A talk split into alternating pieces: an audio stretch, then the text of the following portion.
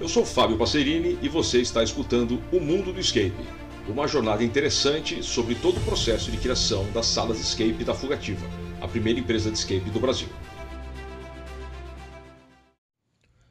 Para quem já conhece um pouco o mercado do escape, é, apesar de ser um negócio interessante com algumas, algumas características únicas, o que deixam ele como um negócio que vale a pena ser, ser pensado, ser explorado como um, uma empresa que é, empresários, empresárias, pessoas queiram investir, vale a pena ter. É, por exemplo, você tem um, um, baixíssimo custo operacional, depois que os seus jogos, o seu centro está pronto, você tem realmente um baixo custo de operação. A operação é simples, a operação não é nada complicada. Você não tem é, alimentos entrando e saindo, você não tem grande volume de gente, você não tem insumos complexos, você tem um nível muito baixo de manutenção. É um negócio interessante. Por outro lado, é, um centro de escape, uma empresa de escape, tem algumas características bastante complicadas que requerem um planejamento diferente de quem está acostumado a atuar em, em, outros, em outros segmentos.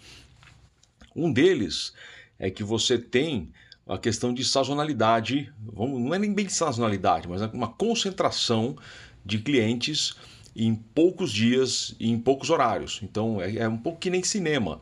Todo mundo quer jogar é, sexta-noite, sábado à tarde, sábado à noite e domingo à tarde. O resto do tempo, pouca gente quer. Então você tem esse problema.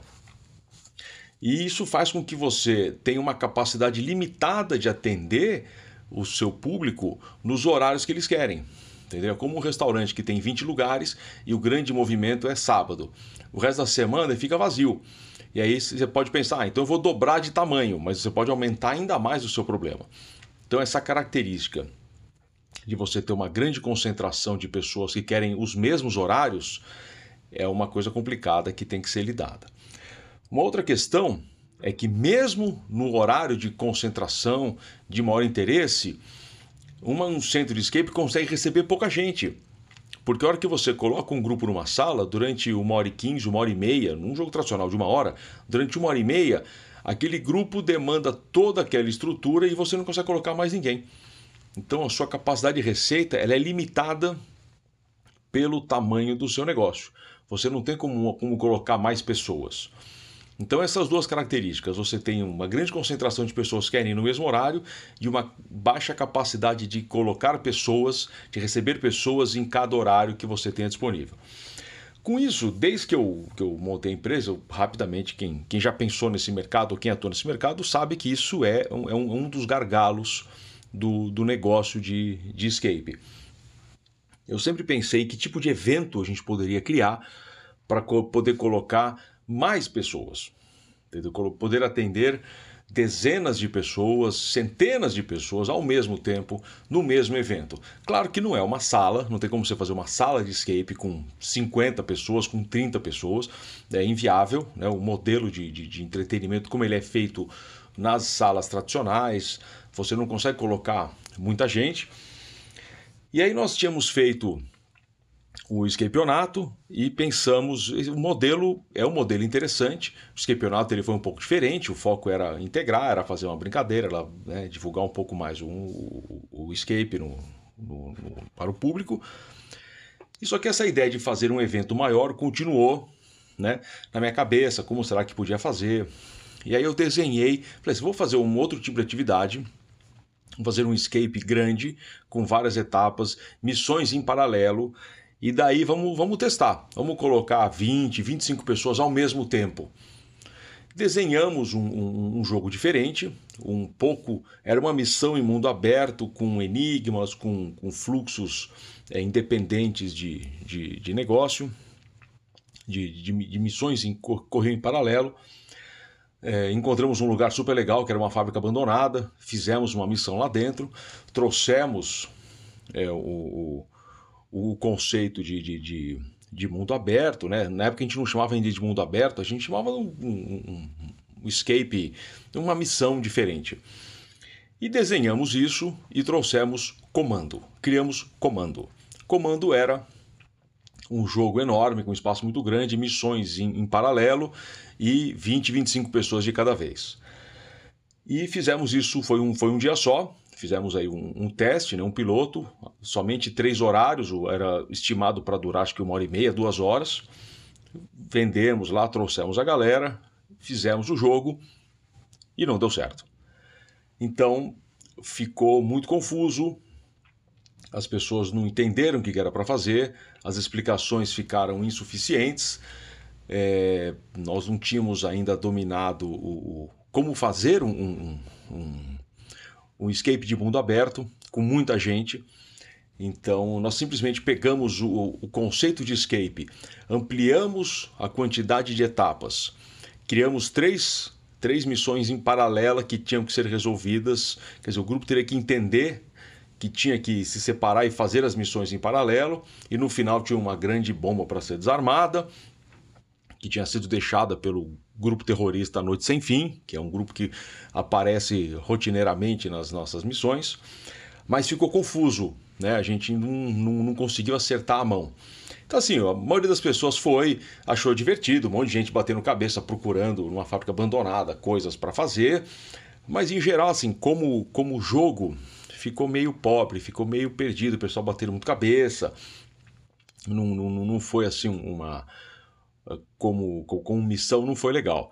Ela foi legal porque a galera se encontra, troca ideia, conversa, fala de escape, mas assim, a missão foi, foi, foi, foi, foi meio sem graça, nós não acertamos a mão mesmo. E tanto que nós ficamos um bom tempo com a ideia de, de, de desse tipo de jogo. Só que eu continuei sempre pensando nisso. O que aconteceu em comando?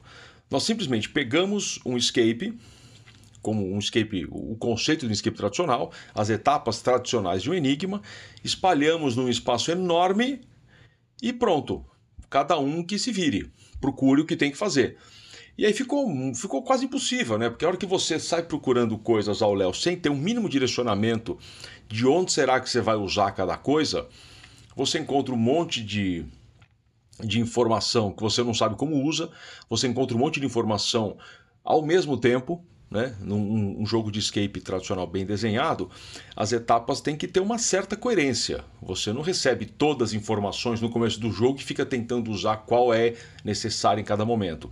Você tem que se deparar com o conceito que eu sempre falo, o conceito é, a espinha dorsal de um enigma, que é encontrar, organizar, decodificar e utilizar, ela tem que ser bem balanceada dentro de um jogo. Quando você faz uma missão em mundo aberto, onde você já encontra um monte de coisa de cara, você não consegue organizar, porque tem coisas parecidas, tem números com cores, tem informações de mapa, tem placas nas portas, tem trechos de, de, de, de material que você não sabe onde você vai usar. Você encontra tudo uma vez, você não consegue organizar. Então, a etapa entre encontrar e organizar demandava muito tempo e a hora que você ia decodificar, você não sabia o que você tinha que usar com o que. Ficou realmente bastante confuso. Mas foi assim, foi, foi mais um, um teste, foi um, um, aprendizado. Nós tivemos pela primeira vez um índice de insatisfação grande, né, com, com, com esse tipo de evento. Tivemos aí um pessoalzinho que pediu reembolso. Era, era, era um pessoal meio, meio concorrente, assim, então ficou uma coisa meio, meio meio indigesta, né? Eles até disseram, não, então, puxa, a gente só quer metade do reembolso, a gente entende o esforço. Eu falei, não, não, você não ficou satisfeito aqui, seu reembolso, pronto, não, não, não se fala mais no assunto. Não, não, não quero comiseração de ninguém, a ideia não é essa. Era um piloto, nós fizemos um teste, realmente não deu muito certo, você não ficou satisfeito, tá aqui o seu dinheiro, passar bem, sem problema nenhum. Toca a sua vida e que a gente aqui toca a nossa. A gente em nenhum momento quer prejudicar ninguém, só que às vezes a gente erra a mão. Então, isso foi, foi um aprendizado.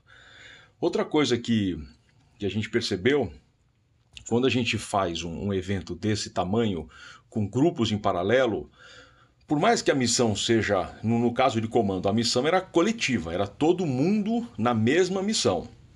A gente percebeu que a hora que você coloca muita gente para fazer a mesma atividade, as pessoas se fecham em grupos menores e ficam competindo um com o outro mesmo que a missão seja a mesma.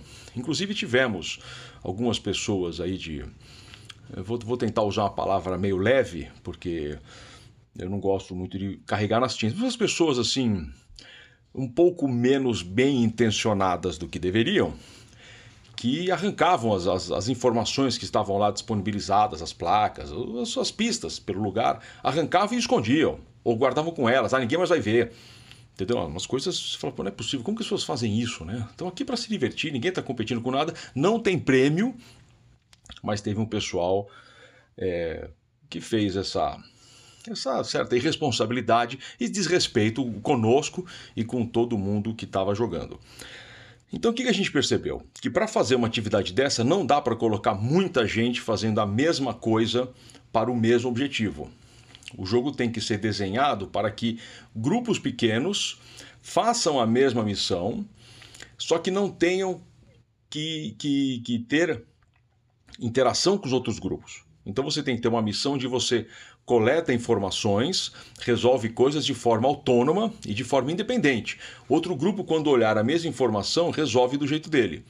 Então você consegue, conseguiria colocar muita gente fazendo a mesma missão, só que em pequenos grupos de forma autônoma, um grupo de cada vez.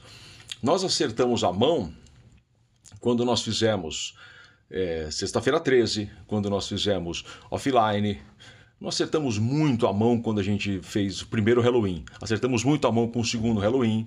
E a nossa foi acertamos completa e totalmente com Agente Secreto. Então a gente foi aprendendo como fazer essas missões em mundo aberto, com um grande público, com bastante gente se envolvendo, jogando ao mesmo tempo, de forma autônoma, que tipo de pista funciona, que tipo de pista não funciona, como colocar personagens, como fazer sem personagens. Então a gente aprendeu. Comando foi o primeiro, a primeira tentativa, que não, que não deu muito certo. É...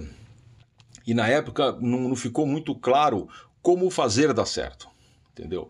Eu, assim, errar é um bom professor, mas não necessariamente errar te mostra o que vai dar certo, eles te mostram o que não vai dar certo. Então nós percebemos que esse tipo de, de jogo teria que ser melhor pensado. Comando foi, foi, foi um evento de um dia, foi divertido, né? A galera né, era bacana você estar tá com o pessoal lá procurando coisas, resolver. O pessoal até conseguia resolver as coisas, né? Mas de uma forma meio confusa. A gente acabava tendo que dar, dar, dar, dar mais instrução do que, do que seria do que seria adequado. Muita instrução deixa, deixa as coisas meio sem graça. Mas foi divertido. Dessa forma, mesmo assim, foi, foi um aprendizado e foi um evento de um dia aí. E essa foi a história de comando.